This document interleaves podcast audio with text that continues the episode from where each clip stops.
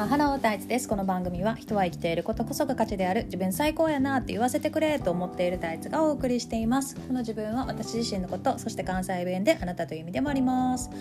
はい今日はですねえっ、ー、となんだろうそのパッションが外から見えてるタイプじゃない人なんて言ったらいい？パッシなんかおとなしそうとかその前に出るタイプじゃないけど実はパッションがあるっていう人たちの時代が来るよっていう話をするよって言ってたけどそっからしてなかったの。でその話をしていますしますね。ご飯なってる。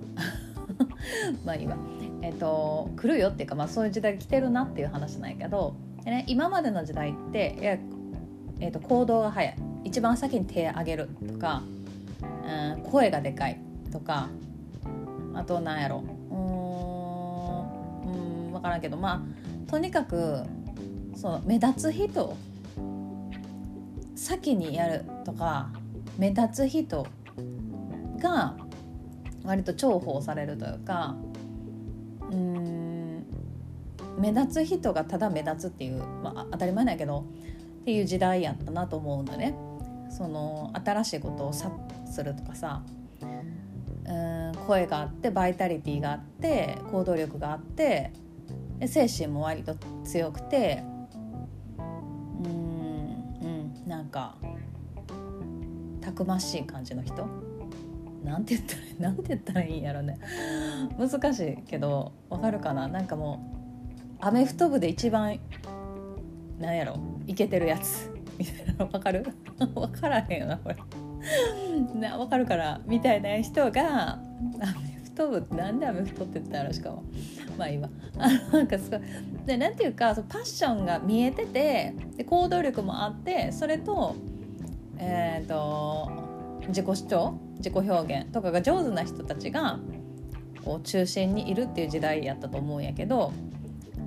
えーと意外にもうそうじゃない人たちのが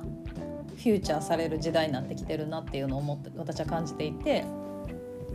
まあ、それはこのオンラインがメインになったからっていうのもあるし、ままあ、メインになったからなんやけどなんていうかそのその内側に情熱はあるけれどもパッと見はわからないっていう人たちのそのセンシティブさが何て言ったらいいんかな表現できるようになってでそれを同じようなタイプの人がそれに共感できるっていうやっぱフォームなんていうの？土台があるやんオンラインって。でそうするとそこから生まれるものって結構豊かなものが多いんだよね。もちろんあのそのなんていうの？アメフト部の目立つ人たちの作ったものが繊細じゃないって言ってるわけじゃなくて大体の大体そういう人とそのアメフト部の目立つ人と繊細な感性の人たちが多分組み合わさって、えーと、世の中に何かしていくとか何か出ていくっていうことが多かったんやと思うねんけどその多分もともとパッションを持ってて繊細な感性を持っている人たちがアメフト部と組み合わさる必要性がなくなったっていうか。なのでその人個人でもフューチャーされるような時代になってきたなと思ってるなんでアメフト部ってずっと言ってるのか分からんけど。なんとなくさこうイメージね。アメフト部アメフト部体育会のアメフトの子ってさなんかあれやん。こう なんていうパッションもあるし体力もあるし声もでかいしなんかこう一番初めに手挙げそうやん「はい!」みたいななんて言う仕事とかでも。すごい偏見。まあだそういうことね。あの完全にイメージね。あのアメフト部に悪い印象とか全然ない。むしろアメフトめっちゃ好きなんやけど私。もう、まイメージとしてのあれね、うん、ででアメフト部がじゃあいらんくなるかっていうと別にそういうことではなくてその人たちは多分その人たちでまた何かをするんだと思うんだけどその内側に情熱があってパッと見は見えへんし声も小さいねんけどでもそういう人たちがそういう人たちだけで個人として活躍できる。でそして意外意外っていうかそしてそれがものすごくたくさんの人に受け入れられるっていう時代が来てるなっていうことを最近感じててで私ねあの自分で魔法の鏡っていうセッションやってんねんけどそれを受けてくれる人が基本みんなそういうタイプなのよ。あの内側にすごいパッションがあってやねんけどそれをが外からパッと分かりにくい分かりにくいって見えへん感じの人パッとそうでなんか私のイメージではそれをこう魔法の鏡受ける前はパッションがなんか風船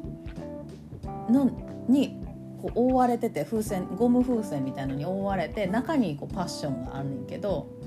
私はその魔法の鏡っていうセッションを通して針でさそのゴムピーンってこうつつくわけよ。膜を。ピーンって そのブチってやんの。そしたらパッションってなの。何言うてるの私ずっと。今こういうもんよね。そうでパッション出てきたってなるのよ。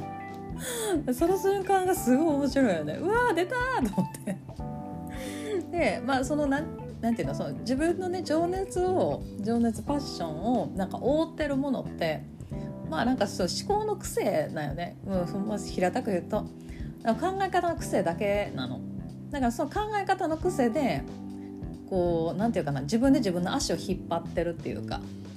でその考え方の癖取れるから自分で。ハンドルできるからね。そのハンドルして取ったりこう自分でなんどうにかできるようになると足を引っ張らなくなるからもうパッションのままに何でもできるようになるのよ。で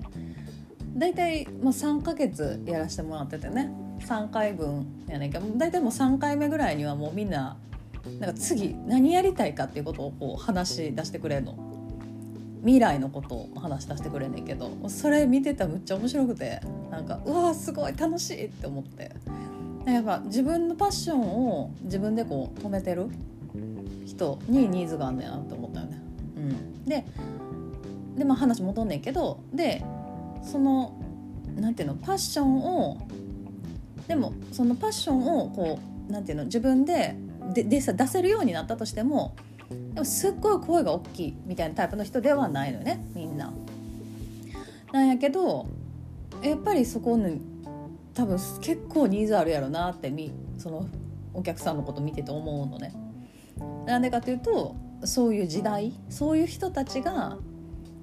何て言うか求められる時代っていうかでもね多分やけど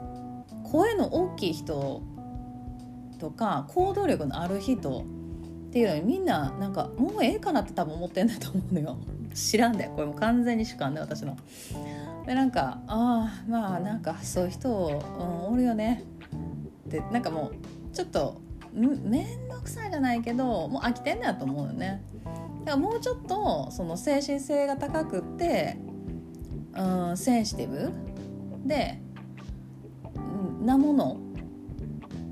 うん、に触れたいみたいなことなんと思うんだけどね。はい。そういう感じでこれ何喋ってたんやったっけ？何喋ってたんやあのそう。で、えーと、だから今日は、えーと、声がでかいアメフト部みたいなタイプの人じゃなくってあのパッと見は分からへんけどめっちゃパッションがあるよっていう人たちの時代になるなってるなっていう話でした。今日の話すごいしっちゃかめっちゃかよね。はいというわけで久しぶりに喋ったからね。そうはい。というわけででは皆さん良い一日を。またね。バイバーイ。